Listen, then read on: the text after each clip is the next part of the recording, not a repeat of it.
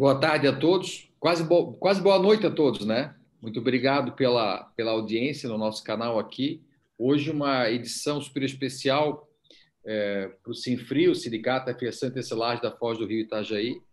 Estamos fazendo um trabalho de aproximação, de conversa, de atualização do sindicato e da base deles ali Itajaí região. E vamos falar um pouquinho aqui hoje sobre as novidades né, trabalhistas, né, nesse primeiro momento, a proposta é que a gente tem aí alguma regularidade de conversa com o nosso público é, em temas diversos, bancários, LGPD, tributário, enfim. Mas vamos começar hoje com as questões trabalhistas, que é o que mais está no momento agora, né? Está é, tá lá na, na, Casa Civil é, para ser sancionada a modificação da NP 936. A gente vai falar um pouquinho hoje sobre isso aqui. Tem um chat aqui aberto para a gente bater papo com quem se interessar e também o Sinfri está à disposição para a gente depois detalhar, esmiuçar e melhorar toda essa conversa. É, geralmente nós fazemos uma metodologia que se divide em três partes. A primeira parte a gente faz uma alta apresentação de cada integrante do grupo.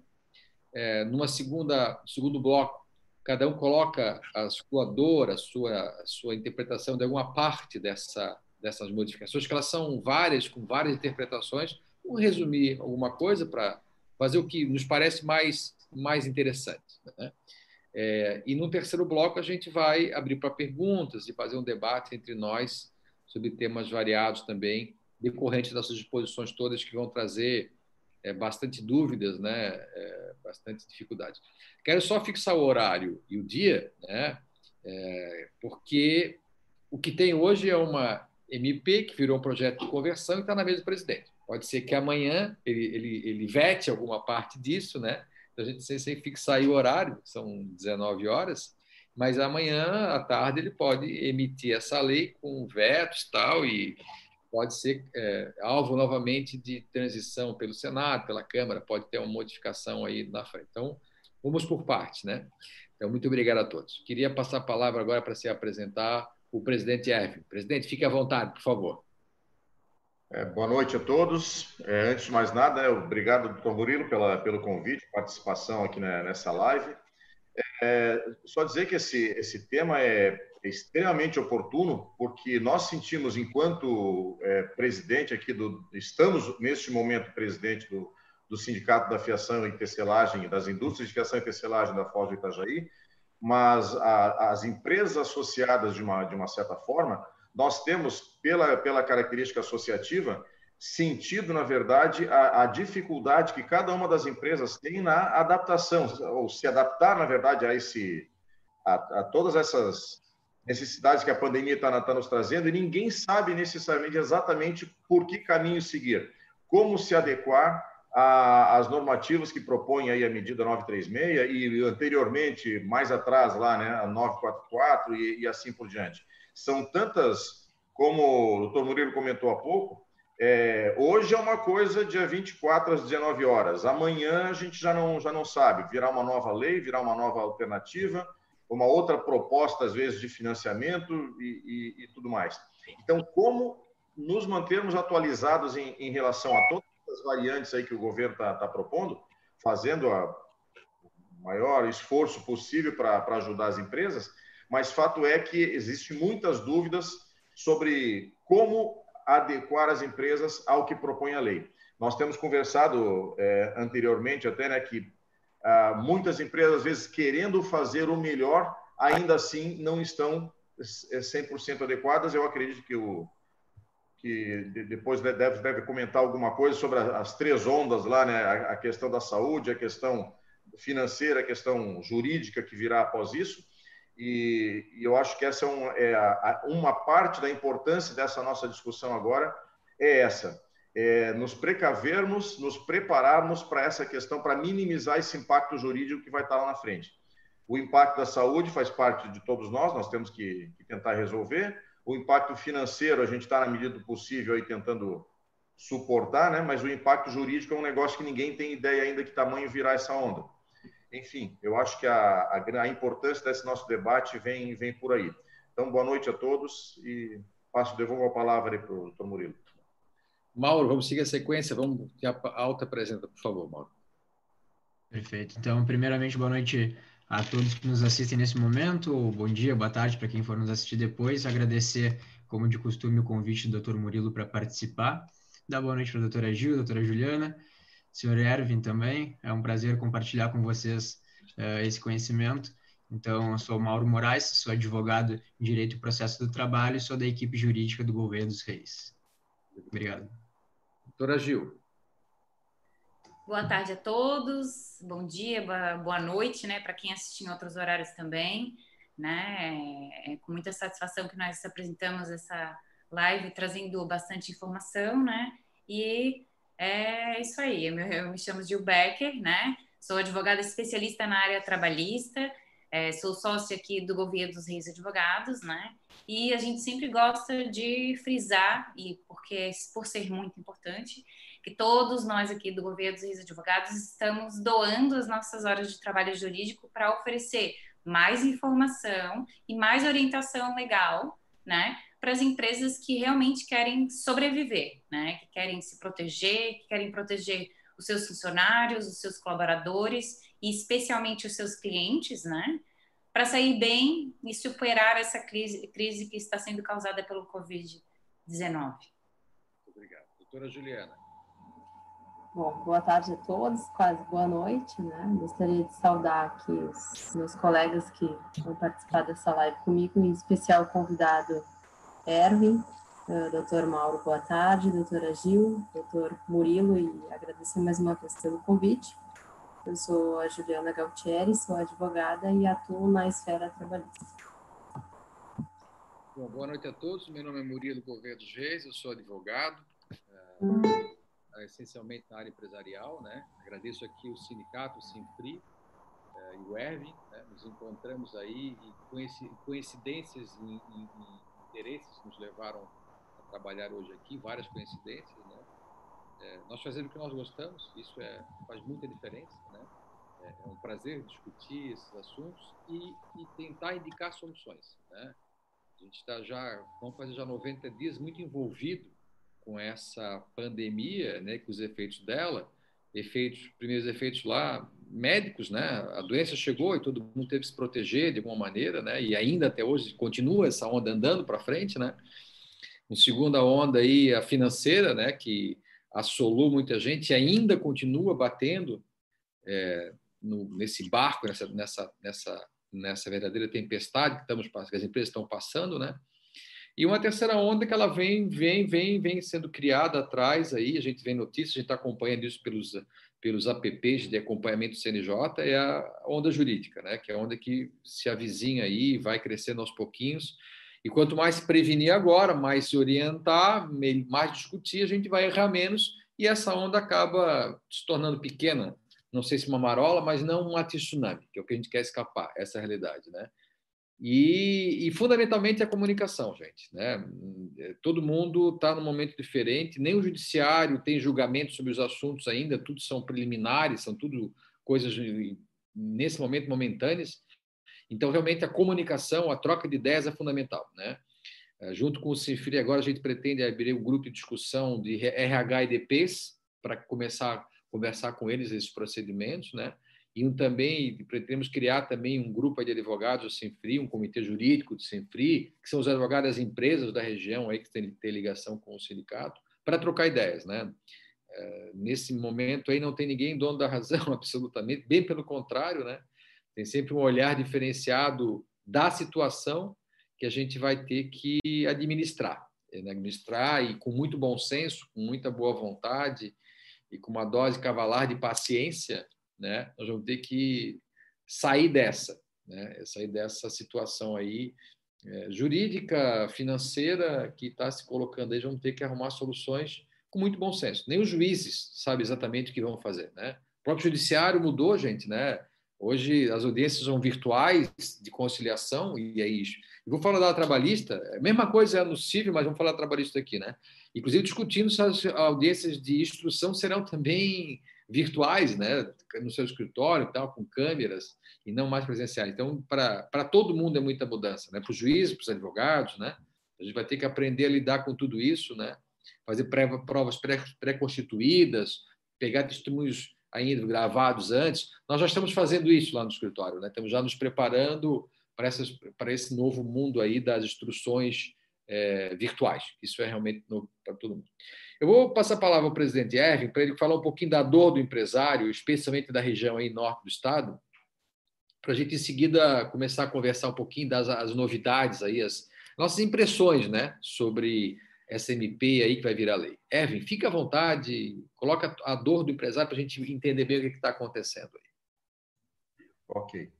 Uh, o que, que nós temos observado assim aqui ainda, enquanto obviamente né, estamos presidentes do, do, do, sindicato da fiação e tecelagem, indústria de fiação e tecelagem, mas também temos a, a, a nossa empresa aqui, a Steigleder Têxtil, onde a, eh, a gente atua também no mercado, e aquilo que é a nossa dor é a dor de todos os associados, na verdade.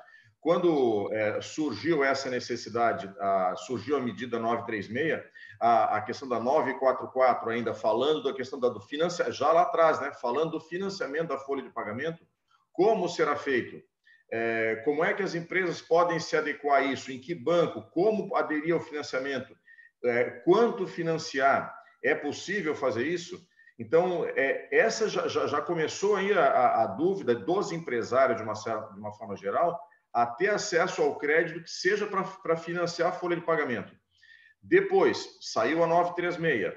É, como adequar, então, na verdade, em primeiro lugar, quem é que eu posso. É, são, são dúvidas gerais a todos, né? Quem eu posso fazer redução de salário, quem eu posso colocar em suspensão, e aí entra a questão do aposentado. Ah, aposentado pode ou não pode? Nós chegamos até a fazer, a fazer consultas é, aos, aos próprios bancos, digo, olha, o, o pessoal que é associando a, a, redução com o financiamento da folha, né? A, aquele o funcionário que é aposentado, mas continua trabalhando, ele pode entrar na 936, ele está a, dentro do escopo da, da lei ou não? Num primeiro momento, o entendimento foi de que podia. Então, nós fizemos um acordo aqui, colocando os aposentados, mas aí dando um abono, que seria aquela uma ajuda compensatória mensal, né? Para esse funcionário. Depois, um pouco mais adiante, depois das 19 horas, né, doutor Murilo? Que a regra mudou um pouquinho depois. Ah, não, não pode. Quem está, quem é aposentado, não pode fazer parte da, da, da medida 936. Então, tu já tem que buscar uma outra alternativa. Aí, muito bem, vamos fazer o acordo, mas isso é mediante uma uma, uma alteração, um aditivo ao contrato de trabalho ou simplesmente um acordo coletivo, que é uma, uma dúvida que, que muitas empresas têm. E eu sei que no nosso sindicato mesmo, uma orientação inicial que nós tivemos foi uma, e eu sei que muitas empresas já não estão adequadas por aí, porque me parece que o entendimento, acredito que nós vamos comentar sobre isso, né? o entendimento é de que tem que ser um aditivo ao contrato de trabalho e não como um acordo especificamente. Eu gostaria de, de ouvir um pouquinho a respeito disso, porque é uma dúvida que nós temos na nossa empresa e para os, os associados de uma forma geral. Depois, uh, o, o, a, a, empresa que é que fatura até 360 mil, qual é a qual, em, em, que quais são os recursos que ela pode que ela pode dispor, onde é que ela se, se enquadra? A 936 também faz um, uma diferenciação, né? Aqueles que faturam acima de 4,800, eles já têm que pagar uma parte, de, no mínimo 30% lá dessa, desse afastamento do funcionário. Então, são tantas, tantas leis que, no final das contas, como a gente poder adequar? É, eu gostaria até de fazer um, um, um comentário aqui, doutor Murilo, que nós, quando nos conhecemos, né, é, nós estávamos discutindo na empresa mesmo aqui, nós acabamos fazendo uma planilha que nós acabamos socializando para as empresas do sindicato, porque era uma necessidade. Como que nós vamos, qual é o impacto que vai dar na folha se eu coloco é, um funcionário com 50% de redução, o outro com 30%, o outro com 70%?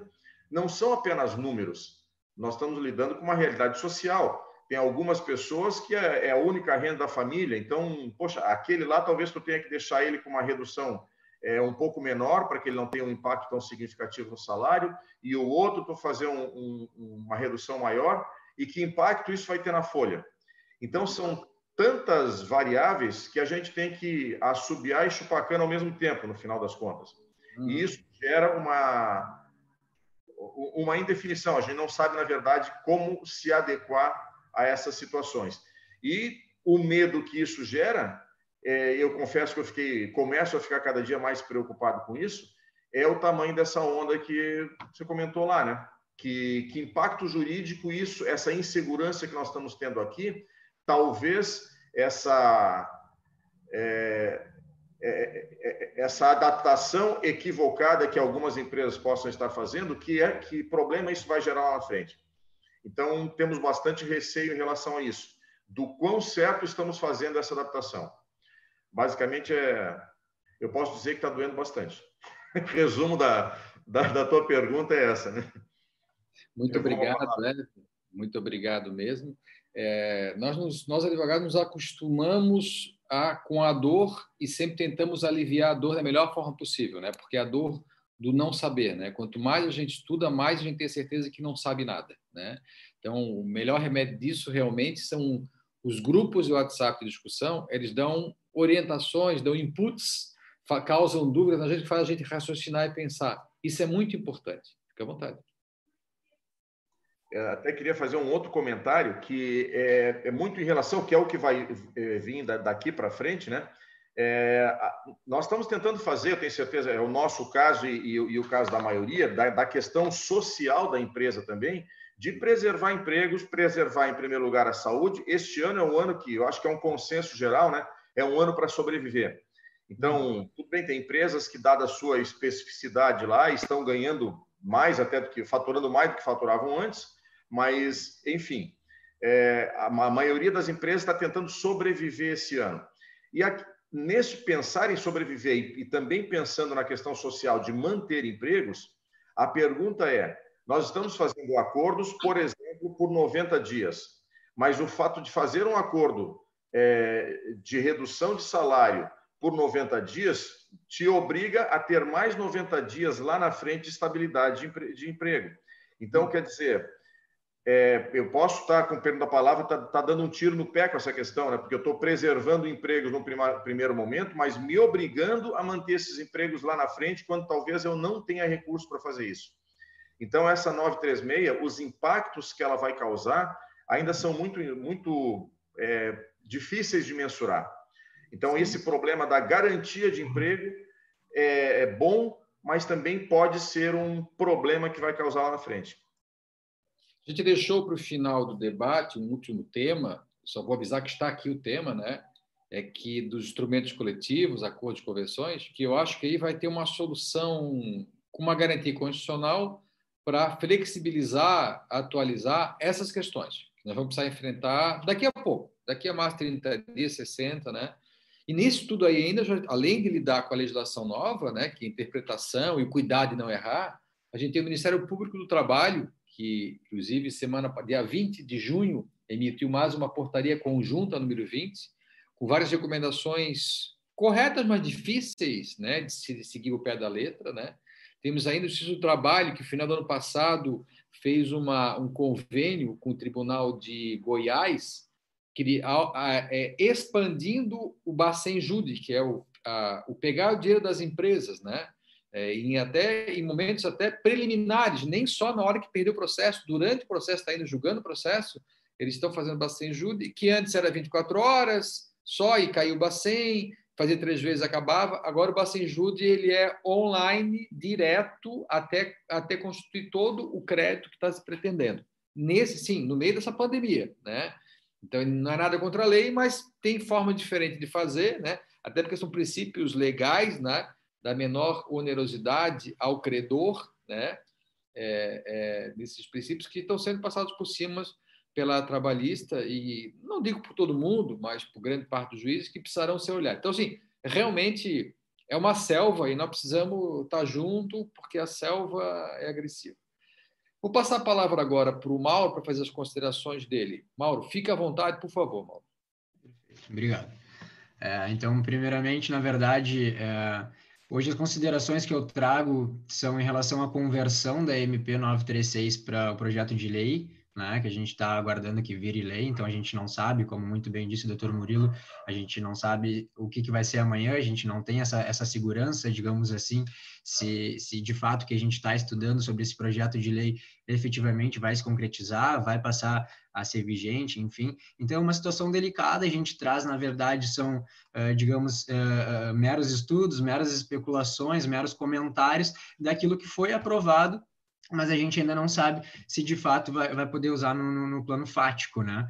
Então, assim, são breves considerações para quem está nos assistindo, para quem vai nos assistir, enfim, é, saber o que, que hoje, dia 24 de junho, é, é, tem esse projeto de lei aprovado, né? Então, eu trouxe três pontos, que é o início dessas, dessas modificações da MP 936 para o projeto de lei, e a primeira questão que eu acredito que seja uh, uma preocupação que vem uh, no pensamento de todas as empresas, que é a questão da, da ampliação das medidas de suspensão e de redução. Tá? Tanto a suspensão do contrato quanto a redução da jornada de trabalho, redução do, do, salário, enfim, com certeza muitas empresas elas não estão tendo demanda ou não estão tendo uma entrada de caixa, enfim, então elas não sabem exatamente o que fazer e ficam aguardando uh, esse projeto de lei para saber o que, que vai ser feito, se vai ter uma ampliação, enfim. Então, meu primeiro comentário, minha primeira consideração é em relação a isso propriamente dito. Tá? Então, o projeto de lei, ele prevê, na verdade, que uh, não vai ser o legislativo propriamente dito que vai fazer essa ampliação. Se houver uma ampliação desses prazos de redução de jornada de trabalho e salário ou de suspensão do contrato de trabalho, ela vai ser feita pelo executivo. Então, na verdade, o legislativo ele delegou para o executivo fazer uh, por um, um, ato em específico. Então, a gente vai ficar nesse primeiro momento, mesmo com a MP ou mesmo com a conversão em lei, a gente vai ficar com essa instabilidade, digamos assim, sem saber efetivamente se vai ter essa ampliação ou não. A gente acredita que sim, na verdade, porque Uh, as empresas elas não estão mais sabendo para onde ir. Uma orientação também que a gente vem conversando bastante é a questão de enquanto não for, uh, enquanto não converter em lei, quem não fez ainda a redução da, da, jornada, quem não fez a suspensão do contrato, tem que correr para formalizar essa questão enquanto MP, porque a conversão em lei, ela na verdade está restringindo bastante o lado uh, empresarial, tá? Então fica o recado, fica a orientação para todas aquelas empresas que ainda não fizeram a redução ou a suspensão, estão pensando em fazer, enquanto medida provisória, vale mais a pena do que quando for convertida, caso venha a ser convertida efetivamente, né? Então, assim, primeiro ponto que eu queria colocar é essa questão da ampliação, ela foi delegada ao Poder Executivo, pode vir a ter uma ampliação desses prazos que anteriormente foram previstos na MP, mas a gente fica com essa instabilidade no primeiro momento, tá? É, o, uma segunda questão que também é bem importante, eu acredito que também esteja no pensamento de todas as empresas, também seja uh, uma questão que ficou, uh, digamos, uma lacuna da medida provisória, é sobre a suspensão e a, uh, a suspensão e a redução uh, serem só em um setor, ser para toda a empresa, para quem que é essa redução, para quem que é essa suspensão? Isso é uma pergunta que foi feita bastante para a gente, a gente uh, ficava também uh, nessa lacuna, não sabia como responder, porque a própria medida provisória não tinha essa resposta. Então, agora no projeto de lei que foi aprovado, se efetivamente se tornar lei, a gente já tem essa resposta.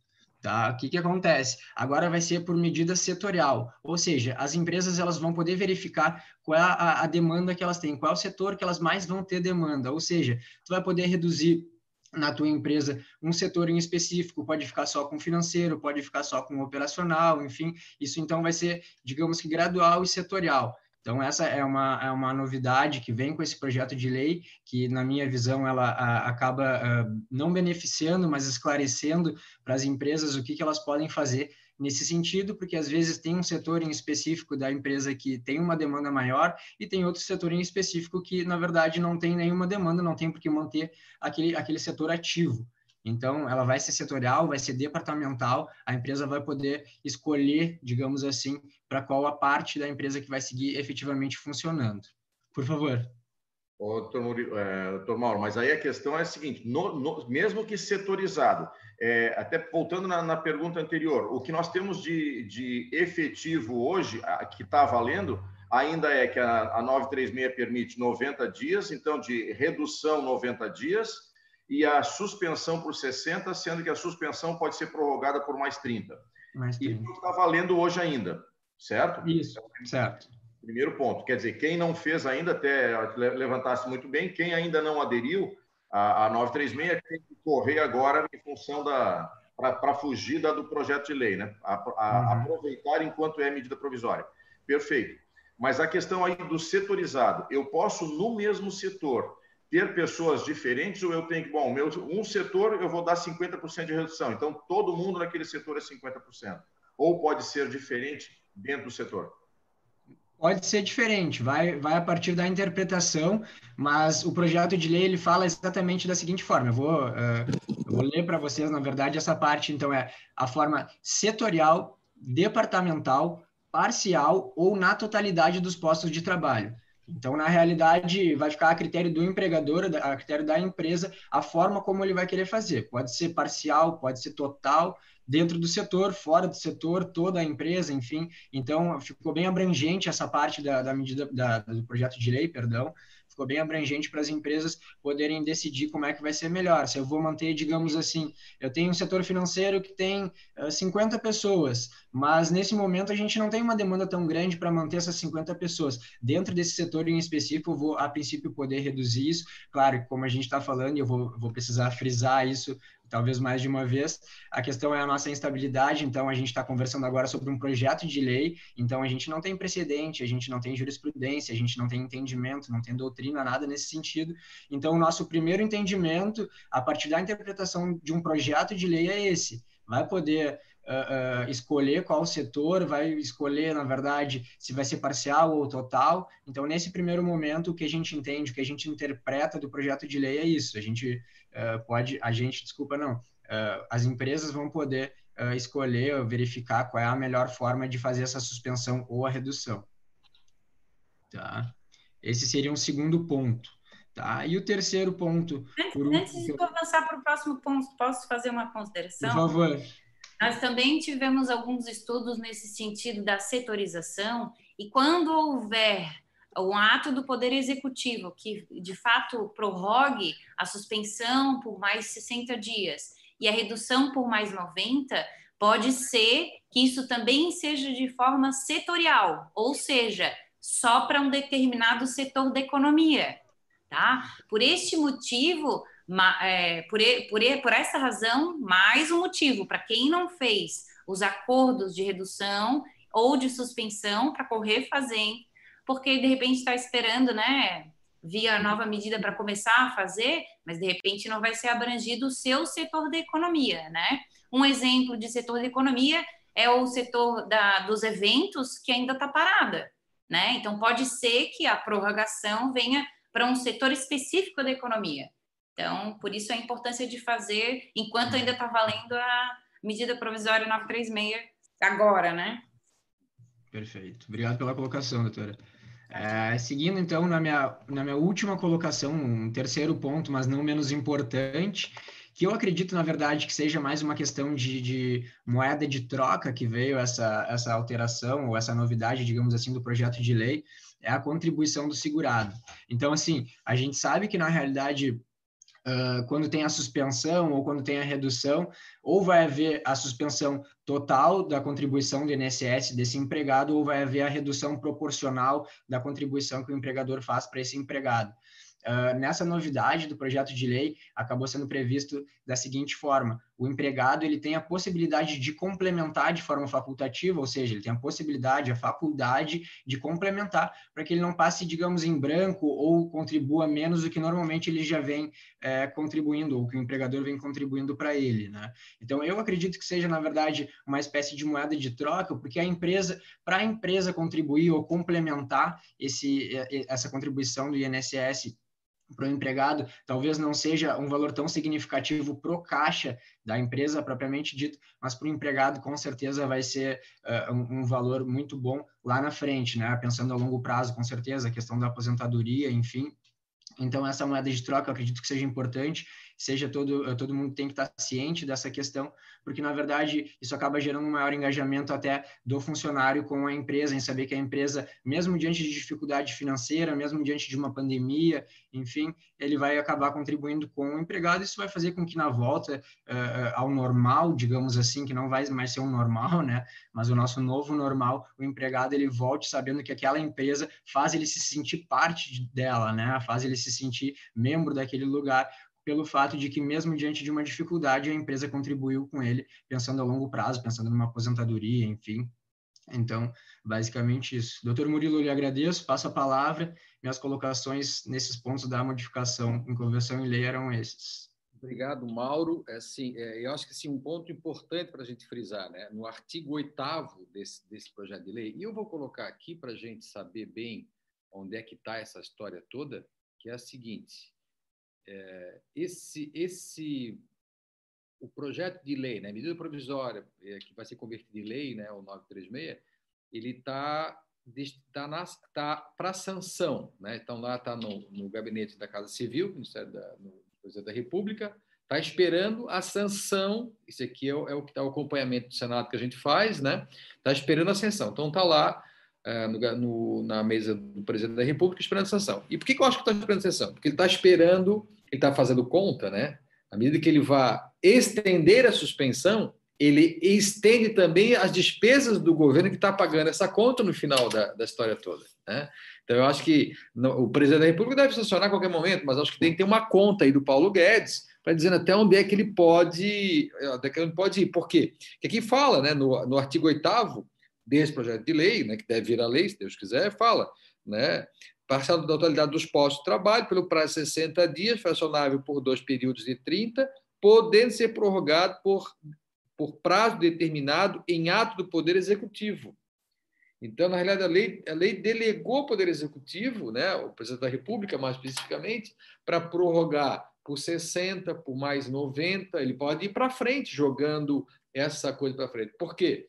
É, no primeiro momento, é, pode parecer que alivia, mas eu acho que tem que fazer conta, como o Erwin já falou. Né?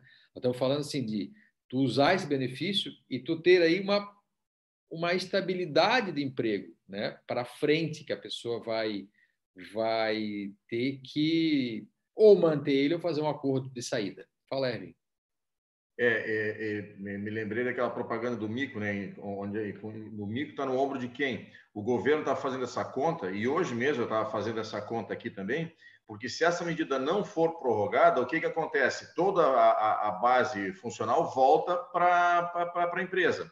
Então, hoje, assim, num, num, grosso número, não é exatamente assim, mas vamos dividir a, a conta em três partes aí.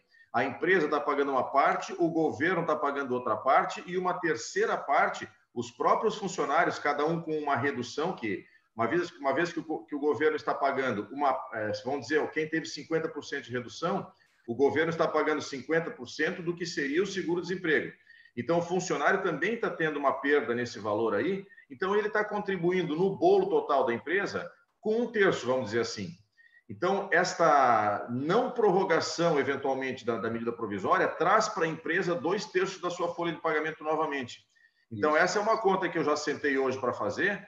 Eu disse: olha, se, se não for prorrogado, se o governo fazendo as, as contas dele concluir que não tem mais dinheiro para pagar, ah, nós vamos ter um problema interno aqui, porque aí nós vamos ter que buscar ainda mais dinheiro do que as empresas já estão buscando.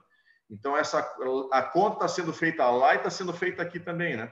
Esses dois textos que está vindo aí está me assustando eu gosto um pouquinho da moda, né? Porque a causa da boca larga, que foi lá atrás moda, deixou de ser moda e voltou a ser moda, deixou de ser moda de novo. Né? Isso é um ciclo, né? Então, assim, se tu lembra do nosso tempo aí, de 1.900% de inflação ao ano, né?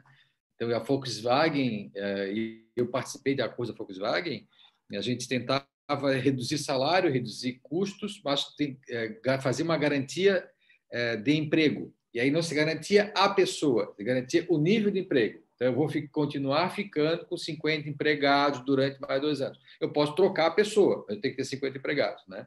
Então, assim, isso tudo através da negociação coletiva, como vamos falar no final. Acho que, no final da história, a saída vai passar por negociação coletiva, seja convenção ou acordo coletivo. Né? Porque vai chegar num ponto que só o contrato individual não vai dar garantia legal de fazer uma coisa e, e depois acabar se incomodando. Então, assim, os sindicatos voltarão, em médio prazo, em quase curto prazo, a ter um significado fundamental na sociedade. Né? Aqueles conseguem negociar, né? redução de, de, de, de quantidade, de volume de trabalho e redução de salário das pessoas também, em prol da preservação dos empregos. Isso tudo é previsível, é, já foi aconteceu no passado, não estamos só repetindo o passado. Né?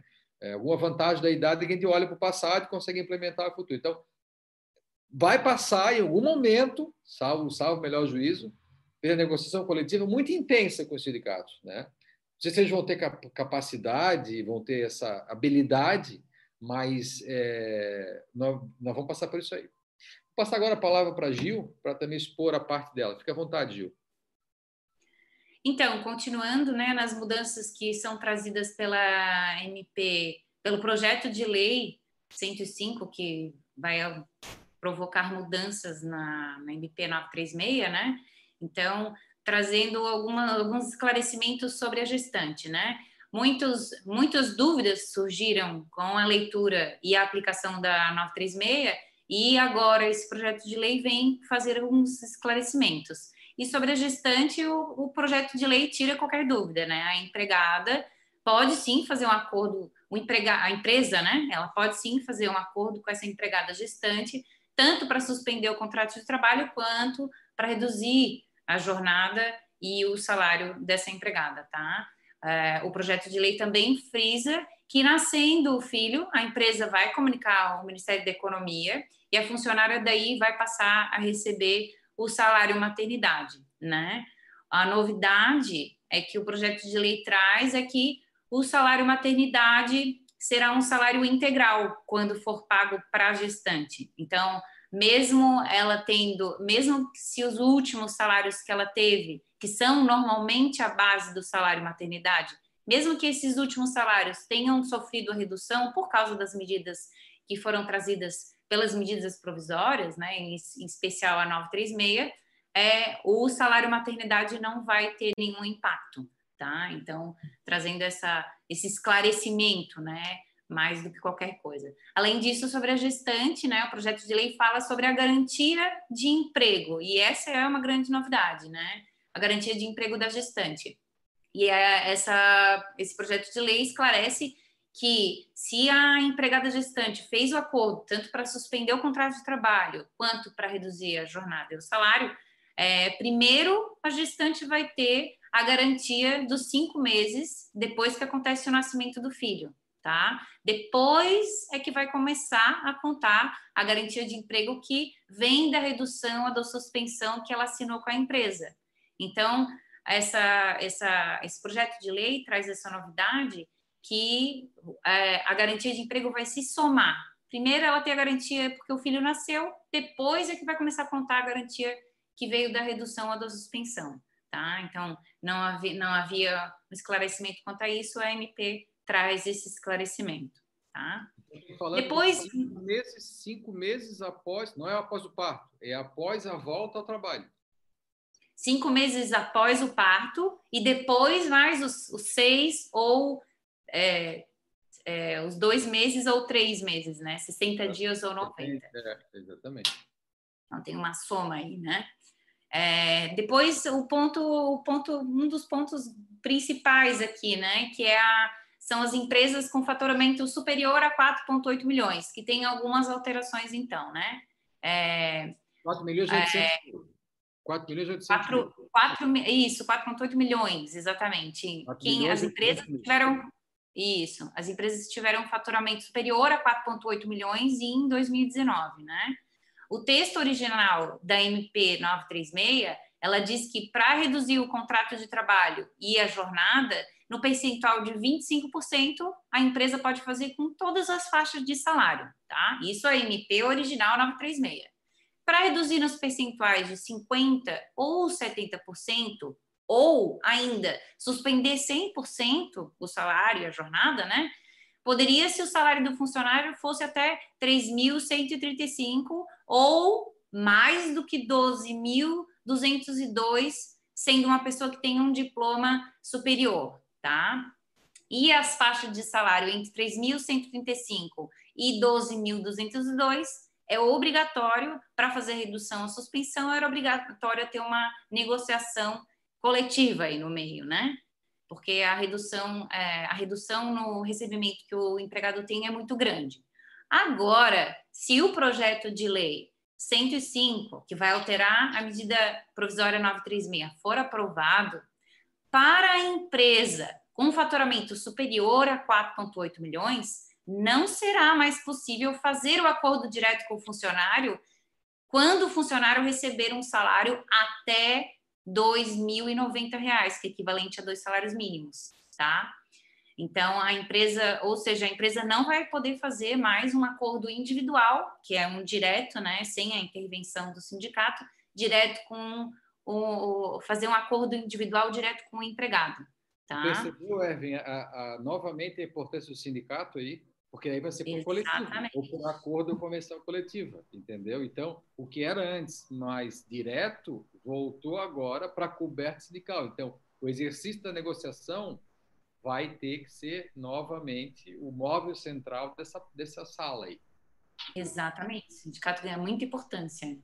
É, eu, eu, percebi isso. Na, na verdade, a gente na, no Sinfri aqui a gente já fez, já teve essa preocupação de trazer para o nós fizemos um acordo é, através de acordo coletivo, inserindo no nosso acordo coletivo todas as categorias, todas as faixas salariais, justamente para estarem todos é, embarcados nesse, né, nessa negociação. Ah, então, é, com esta preocupação lá, né, doutora Gil, que a ah, tem essas faixas até 3 mil, vai depois acima de 12 mil, então nós botamos tudo no mesmo, no mesmo pacote, via acordo coletivo. A, a hum. dúvida que eu tenho é, é, é, na verdade, esse, se por acaso a, a, o projeto de lei for, for aprovado, como é que fica isso que já foi acordado agora? Isso vai permanecer valendo, não? Isso tem alguém que vai falar, acho que é a doutora Juliana, né, Juliana? Me escuta bem? Sim. É, essa...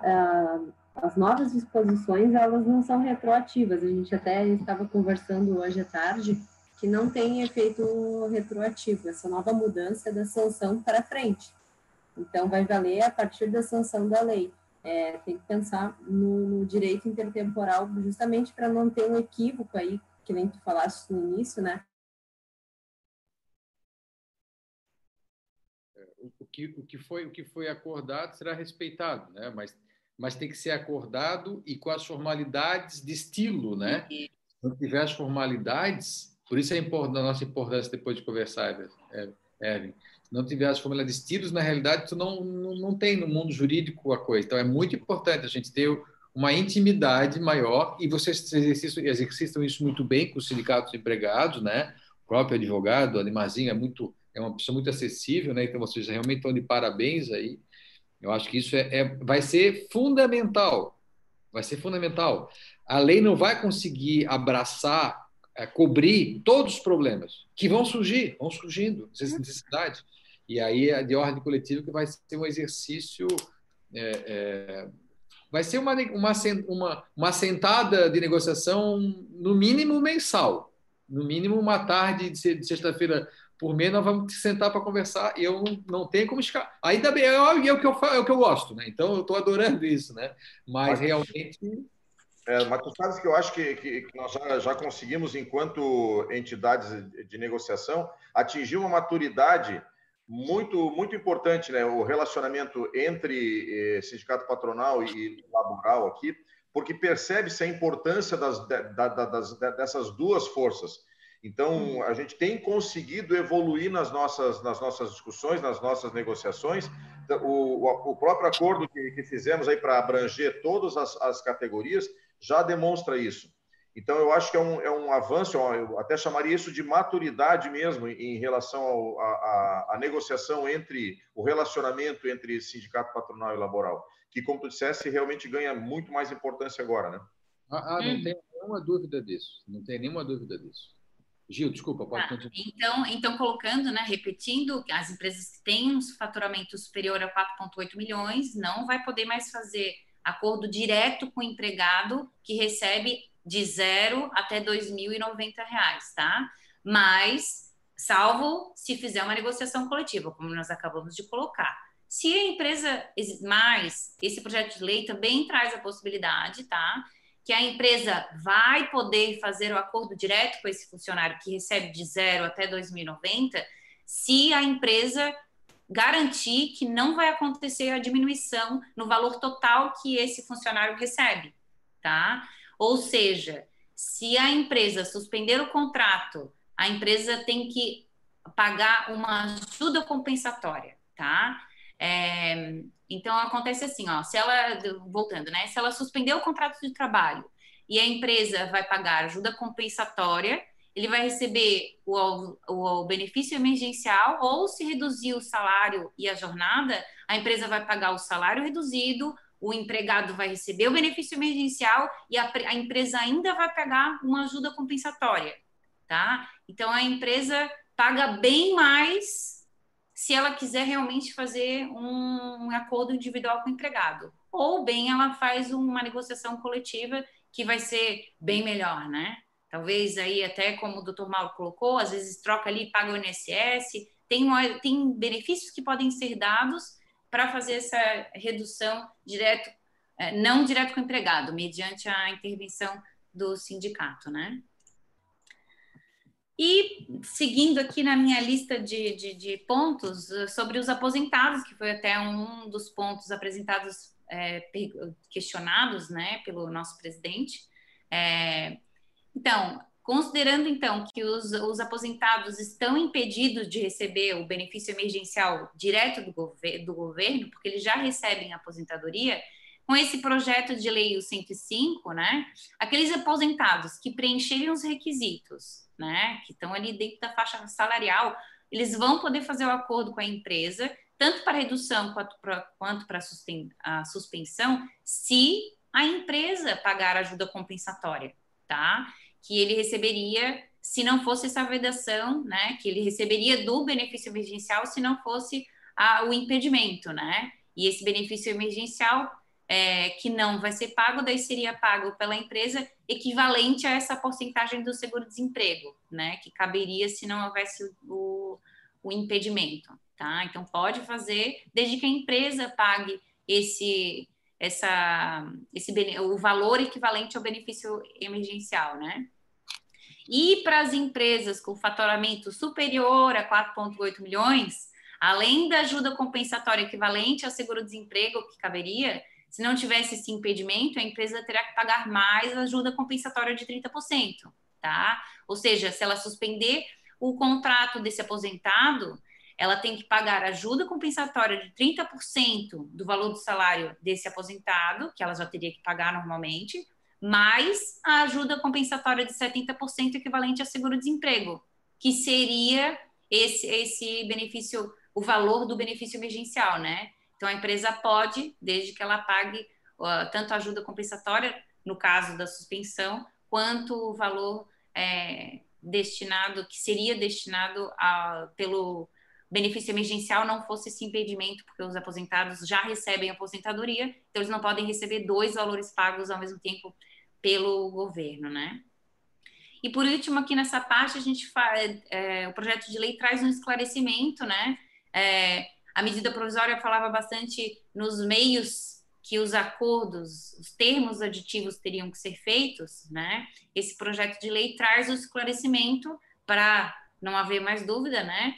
E os, os acordos, os termos aditivos aos contratos de trabalho feitos entre os funcionários e as empresas podem ser realizados por qualquer meios físicos ou eletrônicos eficazes, tá? Então, na verdade, o Murilo já trouxe essa, essa, esse exemplo diversas vezes, né? O contrato pode ser é, em atendimento ao isolamento social, né? E para que as pessoas não saiam de casa de fato se elas não precisem, um contrato, um termo aditivo para ajustar uma redução ou uma suspensão pode ser enviado por e-mail e pode é, ser retornado pelo empregado com aceite, né, nos pontos específicos que ele precisa aceitar e é, ou por também por o Murilo já citou várias vezes, né, tanto por, por WhatsApp, por e-mail.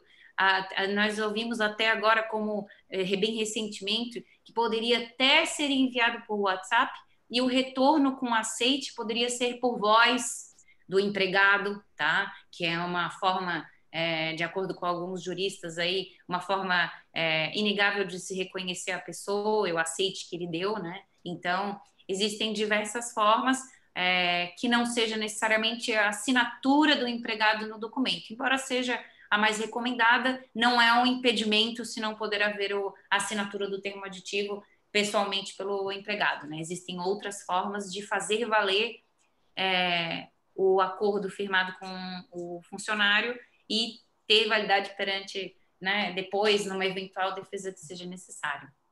Eu acho que então, o Erwin quer fazer uma intervenção. Acho que o Erwin quer fazer uma intervenção.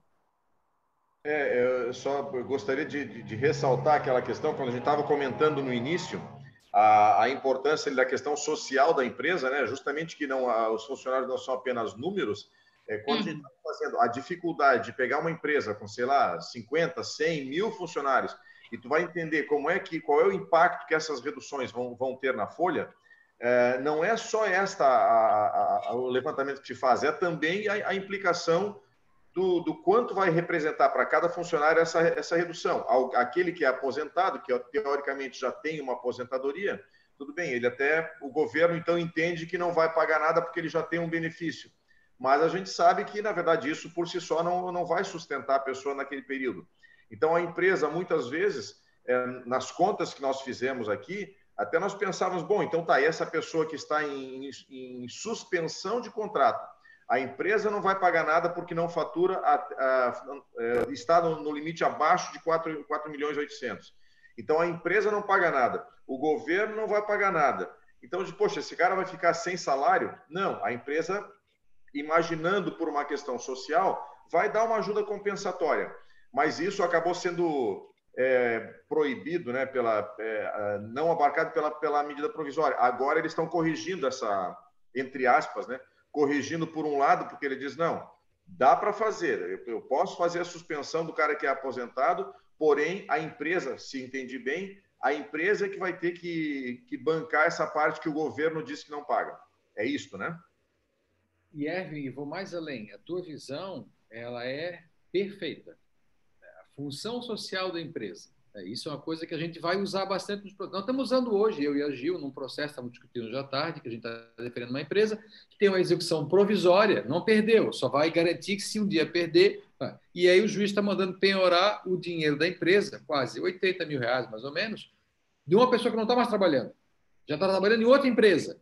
Mas a empresa tem 20 empregados ainda. E hoje tirar 80 mil reais do fluxo de caixa da empresa pode criar um problema de desemprego. Então, a função social da empresa bloqueia um bem, não mexe no dinheiro, na liquidez do capital da empresa para preservar a empresa. Né? Isso está na lei de recuperação judicial, de falência, lei nova do Código Civil. Isso está impregnado toda legislação fora trabalhista. A gente tem que, agora, a gente vão ter que dar uma atenção se o, o pano de fundo é sobreviver a empregos, e aí estamos falando de sobreviver a empresas na realidade, né? porque sem empresa tem emprego. Então, esse teu tema ele é um tema assim importantíssimo de, de trazer advogados das empresas do setor da, do teu sindicato aí, nosso, quem está ajudando, para fazer um debate. Isso vai ser um argumento que eles vão usar para frente, muitas vezes em várias ações. Certo. Fundamental. Não se preserve empregos, preserve empresas que vão dar o emprego. Perfeito. Gil, queres concluir, Gil? Não, era, já, já concluí essas partes aí, agora é a Juliana. Vou passar para a Juliana. Juliana, fica à vontade, por favor. Eu vou fazer um complemento ali, também pedir desculpa pela instabilidade da internet, a hora que o presidente é, fez um, questionamento ali sobre as disposições do artigo 12 da, do projeto de lei, enquanto a Gil falava, eu fui fazer um complemento sobre a questão da retroatividade, né, que o presidente perguntou se, a partir de, se isso vale para período que antecede uh, o projeto de lei, e a resposta é não, né, não tem aplicação retroativa, a gente tem que lembrar do direito intertemporal, então, uh, depois que for sancionada, é que vai valer, né, no caso, essa diminuição para 2090, certo? Eu vou falar agora aqui, vou pincelar algumas novidades também da lei. Falando já em, em retroatividade, eu vou, vou fazer um link aqui com outra atividade, né, que diz respeito a uma lei quando ela é aplicada posteriormente ao fim da sua vigência. Né, nesse caso específico, quanto ao direito coletivo do trabalho. O artigo 17 da projeto de lei, né, ele diz que uh, as cláusulas das convenções coletivas, os, as, os artigos né, do, dos acordos, vencidos ou vincendos é, no período em que durar o estado de calamidade, eles vão permanecer até que se venha uma nova convenção coletiva, um novo, um novo instrumento coletivo. Então, o artigo ele é bem puro e simples, eu vou dar uma passada aqui para deixar bem claro diz o seguinte: as cláusulas das convenções coletivas e dos, dos acordos coletivos de trabalho, vencidos ou vencidos, salvo as que disponham sobre reajuste salarial e a sua, e a sua repercussão nas demais cláusulas de natureza econômica, permanecem integrando os contratos individuais de trabalho, no limite temporal de estado de calamidade, só podendo ser modificados ou suprimidos mediante negociação coletiva. Então, enquanto não sobreviver um novo instrumento coletivo, vão permanecer os, as cláusulas específicas do antigo, do antigo, né, do vencido. Uhum. Outra questão que eu vou colocar aqui é sobre uh, a vedação da dispensa da pessoa com deficiência. Bom, o trabalhador uh, deficiente, né, o portador de deficiência, ele já tem uma tutela pelo nosso ordenamento jurídico e agora, como meio de dar um pouco mais de proteção, o artigo 17 da, do projeto de lei ele é expresso quanto à vedação da dispensa sem justa causa desse, desse empregado com deficiência. Tá? Antes da 936, da medida provisória, a dispensa ela já podia ser considerada um objeto de discussão, é, especialmente quando implicasse uma questão eh, de descumprimento de cota ou até por uma questão de, uh, relativa à discriminação, enfim. Então, com a medida, agora com esse artigo expresso, né, puro e simples, como eu digo, é, é inexcusável para o empregador é, essa questão é, bem social. Né? Então, o artigo é bem simples também, diz que nada dispensa sem justa causa do empregado é, que, que seja portador de deficiência. Um outro ponto também que não precisava ser dito, mas foi, é, foi colocado no projeto de lei, no artigo 23, que é uh...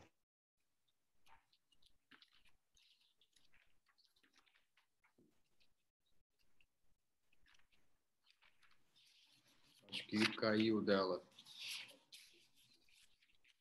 Caiu da Juliana, sei lá. Caiu? É, eu, eu, tinha uma dúvida aqui depois para tirar fora desse, desse tema. Acho que ela caiu, Juliana. É, conclui, depois eu queria colocar uma dúvida fora, um outro tema daí. Artigo 23, tu falou. Alô? Oi, artigo 23, Juliana. Isso. Bom, estava falando então sobre, a, sobre o cancelamento do aviso pré, né, que ele é acolhido pela autonomia da vontade. Então, as partes, tanto o empregado quanto o empregador, ele tem esse direito, isso já é uma questão muito antiga no nosso ordenamento jurídico. É, e sempre foi assim e continua sendo. No caso, o artigo 23 já te lei, ele vem uh, ele, ele, retoma já o que já vem dito na, na nossa legislação, que uh, pode sim ser cancelado o aviso prévio nos termos do artigo, né? Uh, e a, empre a empresa, o empregador, ele pode adotar as medidas do programa emergencial. Uma outra questão que eu vou falar aqui, que é super tem sido bem é, discutida, que é bem polêmica, é sobre o conflito de conteúdo entre normas coletivas e individuais. Bom, o artigo 12, parágrafo 5 da, da PLC, ele diz o seguinte: se, após a pactuação de acordo individual, na forma deste artigo, houver celebração de convenção coletiva ou acordo coletivo de trabalho com cláusulas conflitantes com as do acordo individual, deverão ser observadas as seguintes regras.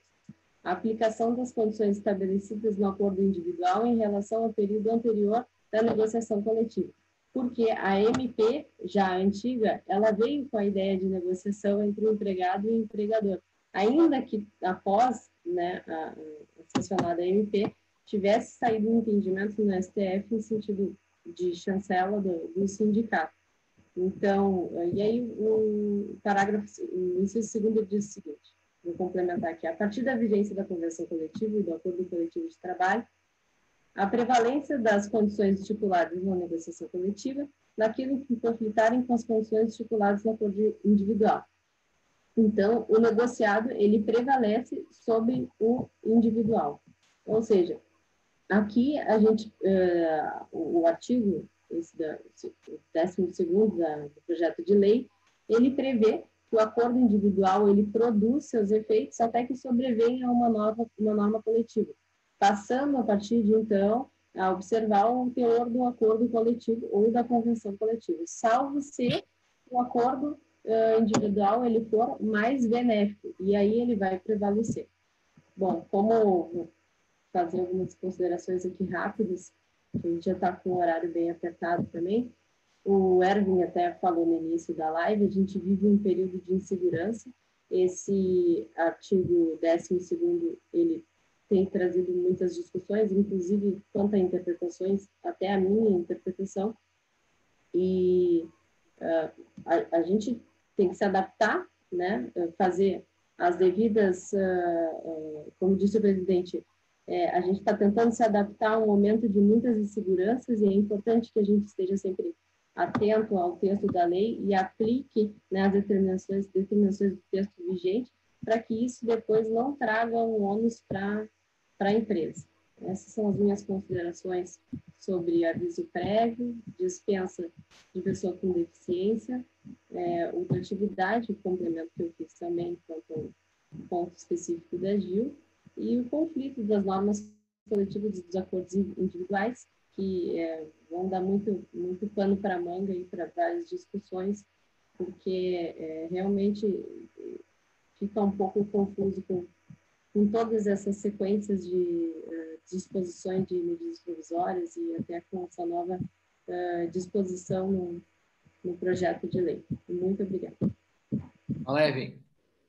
Se, obrigado, doutora Juliana. Se eu, se, se entendi bem, então os acordos coletivos, os, os, acordos individuais prevalecerão até que venha um novo, um novo acordo coletivo. Então é muito mais um desejo do que qualquer outra coisa que isso não aconteça no nosso caso, porque a nossa negociação é em março, e se nós tivermos que ter um acordo coletivo para que se sobressaia em, em, em, que prevaleça sobre os acordos individuais, significa que essa pandemia durou até março do ano que vem, né?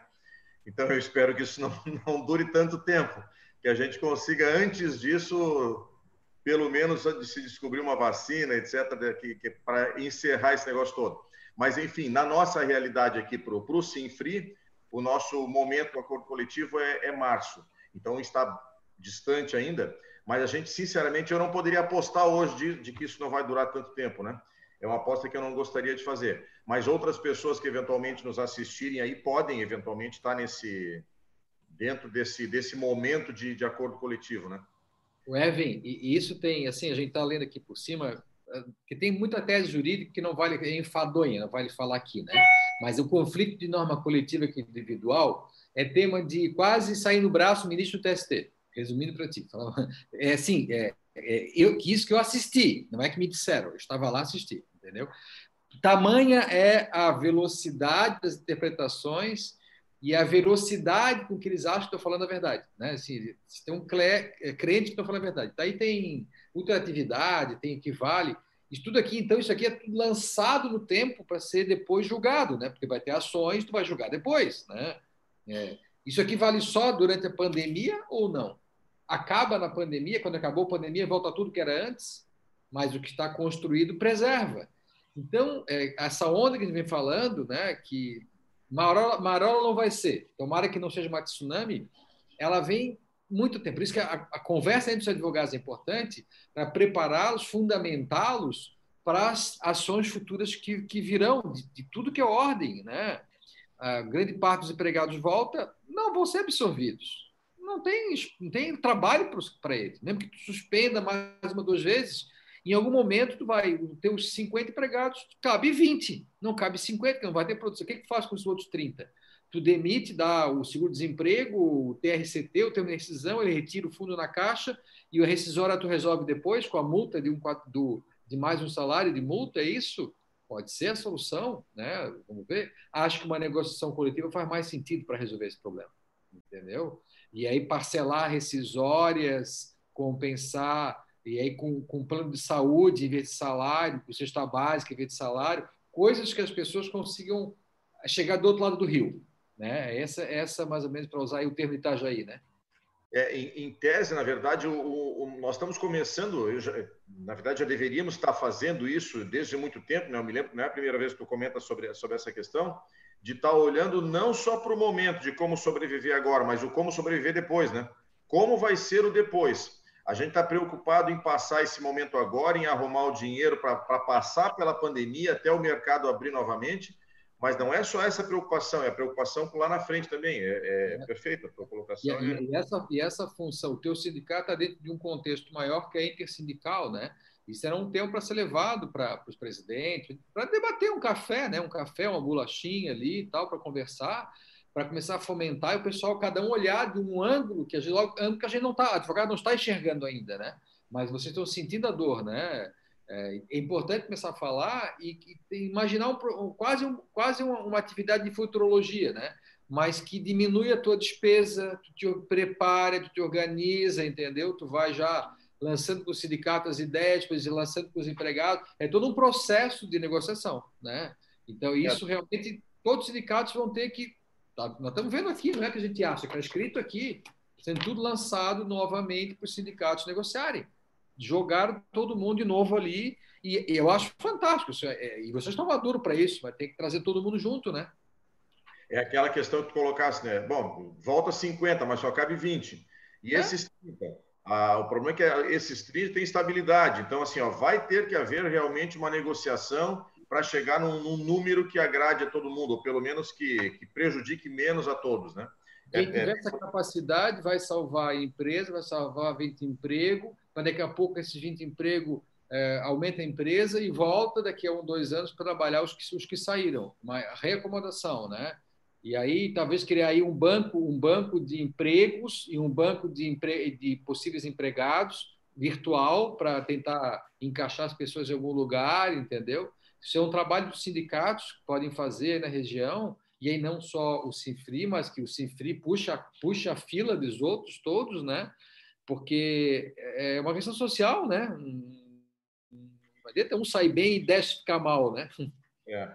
Eu, eu, eu, doutor Murilo, não sei se, se eu posso colocar, eu tinha uma dúvida específica aqui que a gente já, já teve é, questionamento aqui no sindicato, é, referente à medida provisória 936 ainda, quer dizer, não sei como é que vai se comportar agora no, no, no, projeto de lei 105 esse, mas um, questionamento que tivemos foi um funcionário que ele tem, é um funcionário que ele está em suspensão, mas, é, mas ele tem uma, um, um, conhecimento específico de uma determinada atividade da empresa.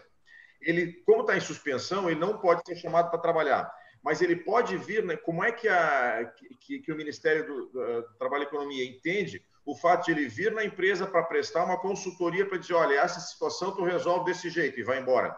Isso configura uma, um encerramento da suspensão ou o governo vai entender isso como uma necessidade que vive, vivemos no momento de exceção? É, tu acabou, é, tu respondeu agora no final já. Nós estamos no momento de exceção. Nós precisamos enxergar a coisa no momento de exceção, né? É, e aí nós vamos, não é nem o governo, é os juízes do trabalho que vão interpretar. Porque se esse cara for lá é, explicar o que faz e ir embora e ficar por isso, tá tudo certo, né? Porque tu não encerrou a suspensão, ele veio de novo para a empresa funcionar e manter os outros empregos.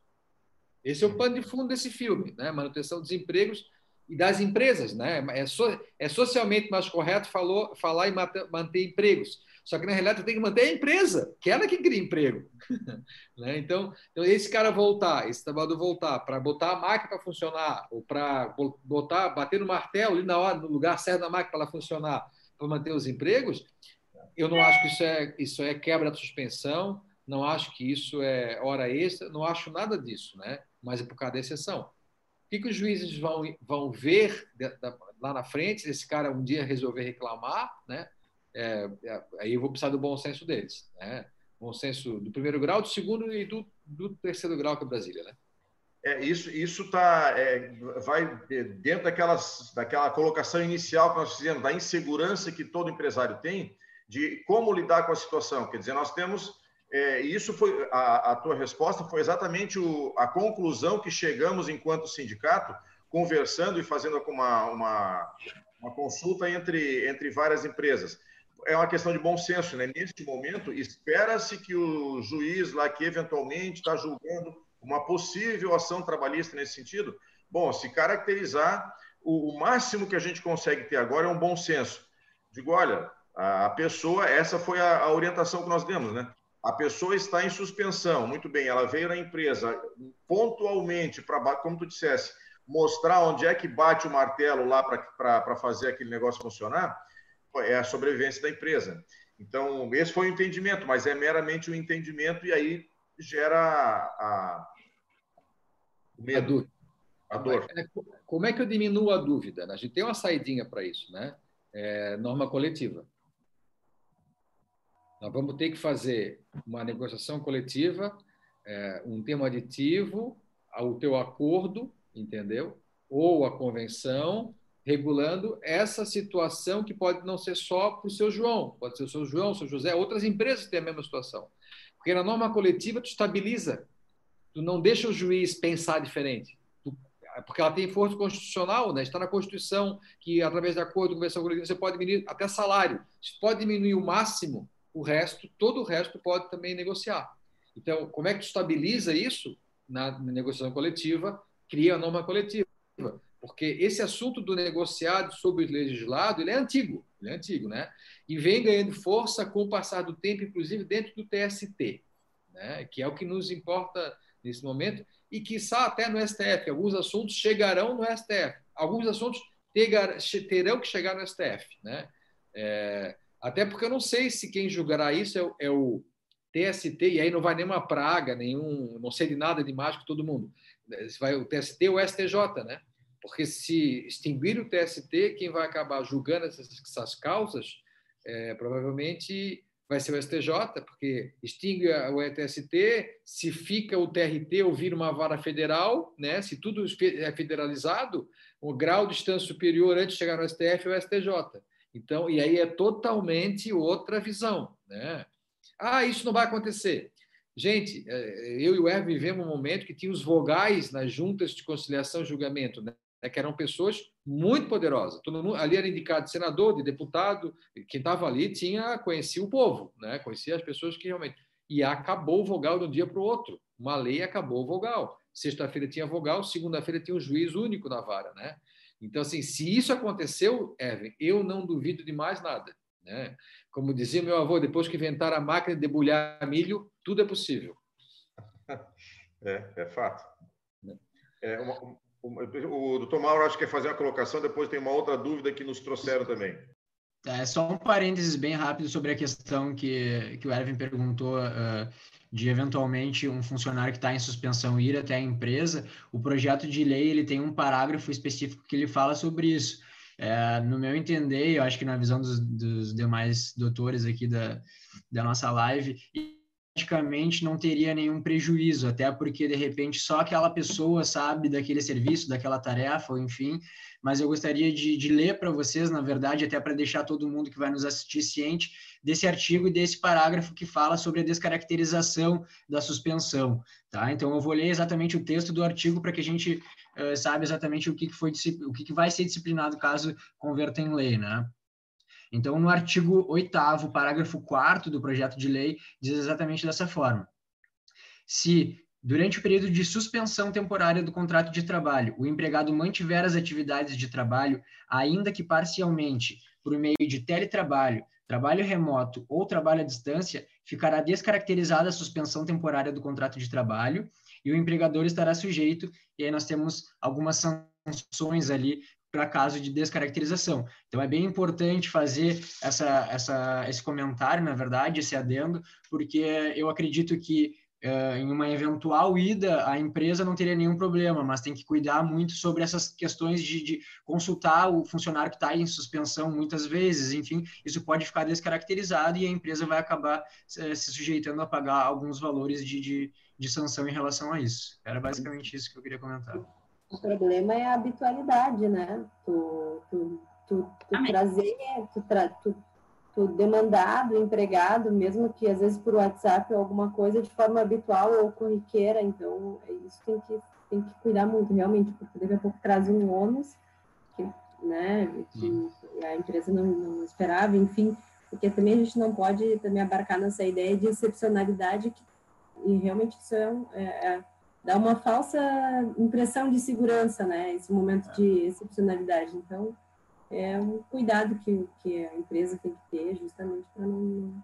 E a, a consulta esporádica desse empregado que está com o contrato suspenso, para ti pode ser uma vez por dia, mas uma vez por dia durante todo o período de suspensão pode ficar descaracterizado. Então é, é muito subjetivo, né? Tem que tomar bastante cuidado em relação a essa consulta esporádica que vai tomar com o empregado que está com o contrato suspenso. Porque se tiver necessidade essa de com frequência tratar com ele, tu tem que ver, tu tem que sair da suspensão, ficar na redução, reduz o máximo possível, que é 70%, fica ele só com 30% do trabalho. Ah, Murilo, mas ele não tem 30% de coisa para fazer, tem 10% de coisa para fazer.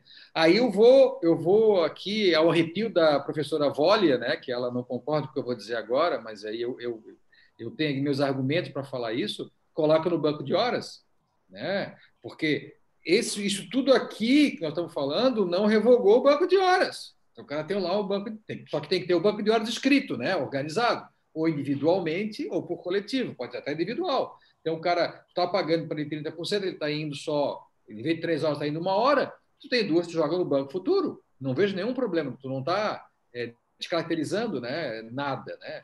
Então, assim, então, é, isso concordo com o Mauro. Se for frequente, né, como a Juliana falou, se for uma habitualidade frequente, eu acho realmente melhor, então, tirar ele dessa suspensão, colocar na redução, usar o que é possível, paga aquele pouquinho e coloca no banco para o futuro. Né? Agora, se for um dia no mês que ele vai lá bater o martelo na, na, na, na empresa, lá né, na, na, máquina, eu não acho que cai, mas a habitualidade, realmente, Juliana tem razão, eu acho que não dá para dar essa, essa bobeira, né?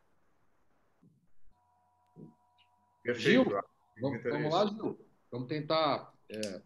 Bom, a gente tem duas. A gente tem duas... não queria fazer uma pergunta? É, eu tinha só mais, mais, uma, mais uma dúvida trazida pelos nossos associados também, quanto ao grupo de risco. É, que, que, é uma, uma, uma dúvida também, várias, várias empresas nos, nos questionaram isso. Quem está no grupo de risco é, não pode vir para a empresa ou ele pode, é, ele preferencialmente fica afastado? Mas ele pode, eventualmente, por, por exemplo, a empresa pode colocar ele como, como tu citaste, né? 30% de, é, 70% de redução e ele está em casa jogando para banco de horas. Mas, numa necessidade, ele vem, vem para a empresa cumprir os 30%, ou uma necessidade que ele tiver. É, grupo de risco, a pergunta é essa: grupo de risco pode vir na empresa ou ele é proibido de trabalhar, ele tem que ficar em isolamento? É, é, vamos por partes. Né? Primeiro vamos falar o que é grupo de risco, né? É a primeira coisa, né? Tá, precisamos definir quem é, quem é grupo de risco e, e, o fundo da questão do grupo de risco nem é só que grupo de risco não é o cara doente, o cara que pode ficar doente. Mas se ele ficar doente, ele pode processar a empresa. Danos morais, materiais, perda de uma chance, são teses que os advogados estão afiando o machado, os uhum. advogados uhum. empregados, perdão da palavra, para depois utilizar quando for caso. Então, muito mais do que saber só que é grupo de risco, não, é o futuro, né? Se isso pode dar uma ação, dando moral material, perdendo uma chance. O cara ficou doente, não pôde trabalhar numa outra empresa, perdeu uma chance. Então, são, são coisas diferentes é, que vêm até do direito civil, do direito comum para o direito do trabalho, e virão, já é, é, já é voz corrente que isso pode vir. Então, muito mais do que pode ou não pode, é a empresa avaliar se vale o risco ou não. E trazer o cara, né, trazer a grávida, trazer o cara que tem 60 anos, porque às vezes 60 anos o cara está inteiro, não, não, tem, não tem nada, não tem nenhuma comorbidade, não tem nenhuma doença, não é diabético, não tem nenhum problema respiratório, nenhum problema circulatório, que essa doença ela, ela nasce com problema circulatório, né? E a aspirina tem resolvido muita coisa, segundo os médicos. Né?